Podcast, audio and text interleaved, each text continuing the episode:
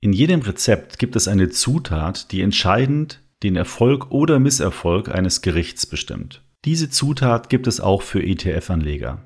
Es handelt sich dabei um den Index, den dieser ETF abbildet. Denn der Index ist letztendlich für die Zusammensetzung der Wertpapiere verantwortlich, in die der ETF dann tatsächlich investiert. Daher sollte sich jeder, bevor er in einen ETF investiert, grundsätzlich mit der Zusammensetzung und Funktionsweise des Index auseinandersetzen. In dieser Episode werde ich Ihnen daher ein wenig die Funktionsweise von Indizes erläutern und nenne Ihnen zudem am Ende noch meine persönlichen Indextipps, auf die ich achte, wenn ich mir einen ETF für mein Portfolio aussuche.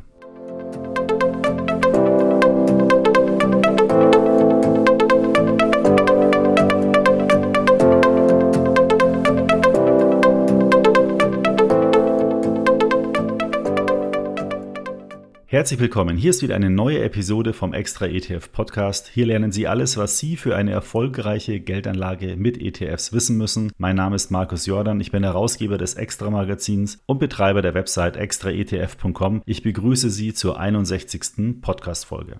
Bevor wir gleich in das Thema einsteigen, noch ein kurzes Update, das vor allem für Sparplananleger von großem Interesse sein wird. Denn der Neo-Broker Scalable Capital hat vergangene Woche bekannt gegeben, dass dort nun rund 1900 ETFs komplett kostenfrei angespart werden können. Und das Beste, es gibt nur noch eine Mindestsparplanrate von einem Euro. Und das ist wirklich eine Kampfansage an die etablierten Direktbanken, was uns natürlich auch besonders freut. Das Scalable Depot kann perfekt an den extra ETF Finanzmanager angebunden werden. Die Transaktionen werden dann nämlich automatisch eingelesen und unsere Nutzer erhalten so einen perfekten Einblick in ihr Portfolio.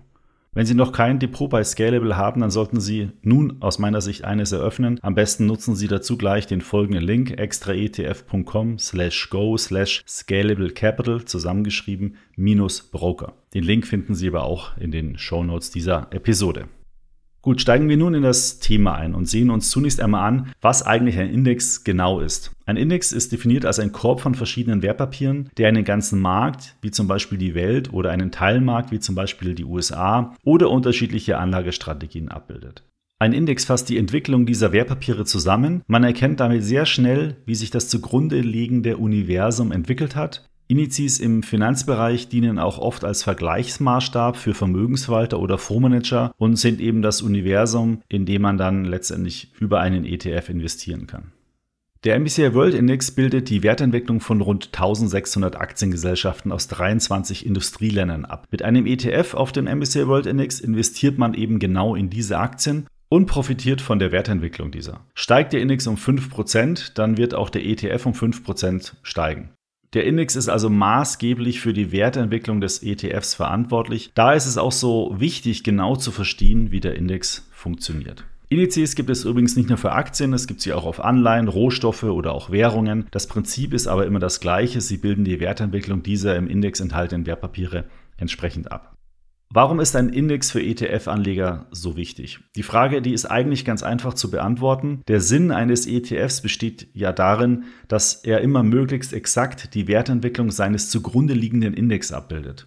Bei ETFs ist also kein Fondsmanager dafür verantwortlich, welche Wertpapiere in den Fonds aufgenommen werden. Es landen immer genau die Werte im Portfolio und auch in der entsprechenden Gewichtung, wie es eben im Index vorgeschrieben ist. Das bedeutet, dass die zu erzielende Wertentwicklung eines ETF-Anlegers ausschließlich durch die Zusammensetzung des Index erzielt werden kann. Und wenn man dann eben einen falschen Index auswählt, sagen wir mal, man möchte in die ganze Welt investieren, also Aktien der Industrie- und Schwellenländer investieren, dann aber nur den MSCI World Index auswählt, dann hat man eben nur in die Industrieländer investiert und nicht in die Aktien der Schwellenländer. Dazu hätte man nämlich dann den MSCI ACWI Index wählen müssen.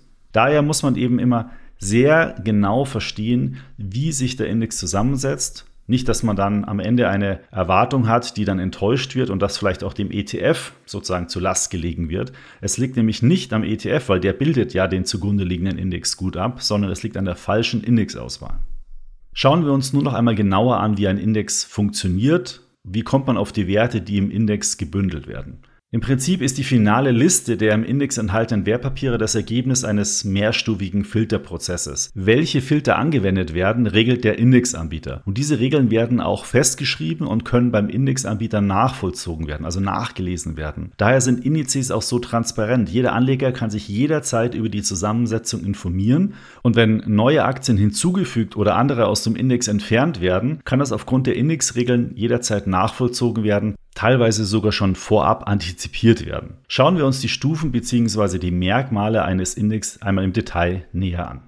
Im ersten Schritt wird das Titeluniversum festgelegt, also aus welcher Grundgesamtheit werden die Werte überhaupt ermittelt. Üblicherweise werden alle Aktienmärkte in Industrieländer, Schwellenländer und sogenannte Frontiermärkte aufgeteilt. Der Indexanbieter muss also zunächst einmal definieren, aus welchem Universum er die Werte überhaupt ermitteln will. Beim bereits erwähnten MSCI World Index ist die Grundgesamtheit alle Aktien aus den Industrieländern. Es sind also in diesem Fall keine Aktien aus zum Beispiel Indien oder Mexiko mit in der Grundgesamtheit enthalten.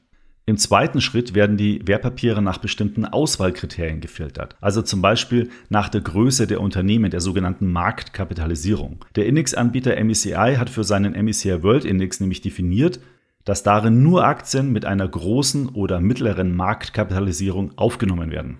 Kleine Aktiengesellschaft werden also von vornherein aussortiert. Es gibt aber noch viele andere Auswahlkriterien, zum Beispiel nach der Höhe der Dividendenrendite oder nach der Substanz einer Aktie. Auch die Zugehörigkeit zu einer Branche, beispielsweise bei Themen-ETFs, können solche Auswahlkriterien sein.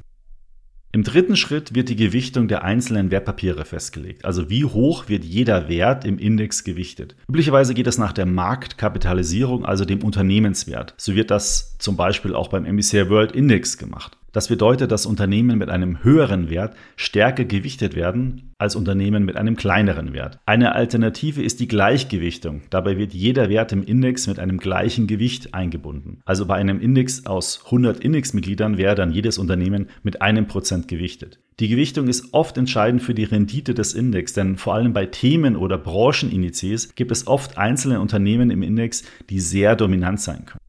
Im vierten Schritt wird dann noch geregelt, wie der Index überprüft wird, also ab wann es zu Anpassungen bei der Zusammensetzung der Werte oder deren Gewichtung gibt. Ein Index ist nämlich niemals statisch, er kann sogar recht dynamisch sein, denn immer wieder gibt es zum Beispiel durch Firmenübernahmen oder Neumission Werte, die laut der Definition des Index viel besser in den Index passen als die Werte davor. Dann kommt es zu Anpassungen und alle Anbieter von ETFs, aber auch von anderen Fonds müssen diese Anpassungen in ihren Depots nachvollziehen. Daher sind bei den großen bekannten Indizes Indexanpassungen auch immer sehr große Events, denn diese betreffen viele Anleger und daher werden für große Summen Aktien von der einen Firma verkauft und im gleichen Zuge die der neuen Firma gekauft. Das kann unter Umständen dann zu großen Preisverwerfungen führen, da die Marktteilnehmer aber durch die transparenten Indexregeln diese Regelung frühzeitig erfahren, können sie auch entsprechend frühzeitig sich darauf vorbereiten.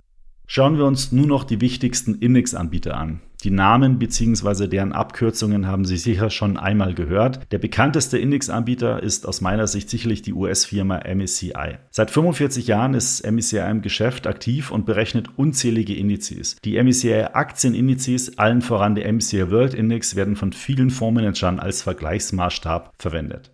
Für ETF-Anleger nicht ganz uninteressant ist der Anbieter FTSE Russell. Dieser ist zwar nicht so bekannt wie MSCI, aber der bekannte und beliebte ETF-Anbieter Vanguard setzt stark auf Indizes von FTSE Russell. FTSE Russell ist übrigens eine Tochtergesellschaft der London Stock Exchange. In Deutschland ist auch die deutsche Börse im Indexgeschäft aktiv. Von ihr stammen dann natürlich der DAX-Index, aber auch Stocks-Indizes. Das gesamte Indexgeschäft der deutschen Börse wurde zuletzt unter dem Namen Quantico gebündelt.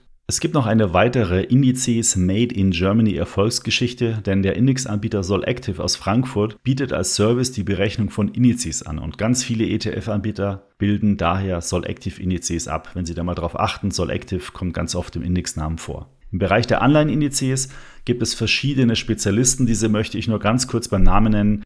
Das wären unter anderem auch Bloomberg Barclays, FTSE MTS, iBox und JP Morgan. Diese bieten unterschiedliche Anleihenindizes auf Staatsanleihen, Unternehmensanleihen mit verschiedenen Laufzeiten und Währungen an. Auch hier hat der ETF-Anleger eine super breite Auswahl an Indizes und den zugehörigen ETFs. Um das Thema kurz abzuschließen, es gibt noch viele weitere Indizes, zum Beispiel auf Immobilienaktien, Rohstoffe oder auch ganze Portfolien. Diese funktionieren aber alle im Prinzip genauso wie zuvor beschrieben.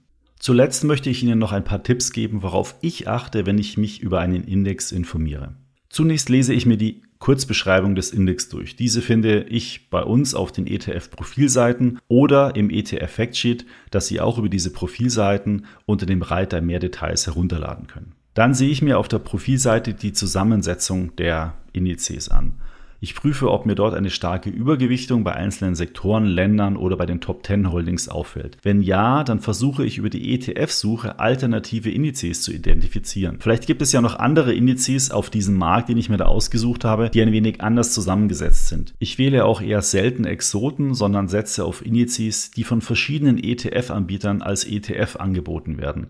Denn so gibt es eine gewisse Konkurrenzsituation unter den ETF-Anbietern und das sorgt dann meist für günstigere ETF-Gebühren. Der wichtigste Punkt ist für mich aber die Anzahl der im Index enthaltenen Werte. Ein DAX-ETF mit nur 30 beziehungsweise schon bald 40 Werten, ist mir viel zu wenig diversifiziert. Hier würde ich dann eher auf den FTSE Germany All Cap Index setzen, denn dieser bildet die Wertentwicklung von 160 Aktien aus Deutschland ab. Zum Schluss habe ich noch einen Tooltip für Sie, denn auf unserem ETF-Portal extraetf.com können Sie mit dem Tool ETF-Vergleich bis zu fünf ETFs miteinander vergleichen. Das ist sehr nützlich, wenn Sie verschiedene ETFs mit gleichem Markt, aber unterschiedlichem Index ausgewählt haben, denn dann sehen Sie so die Unterschiede gleich im Vergleich und können können so besser abschätzen, welcher ETF besser in Ihr Portfolio passt.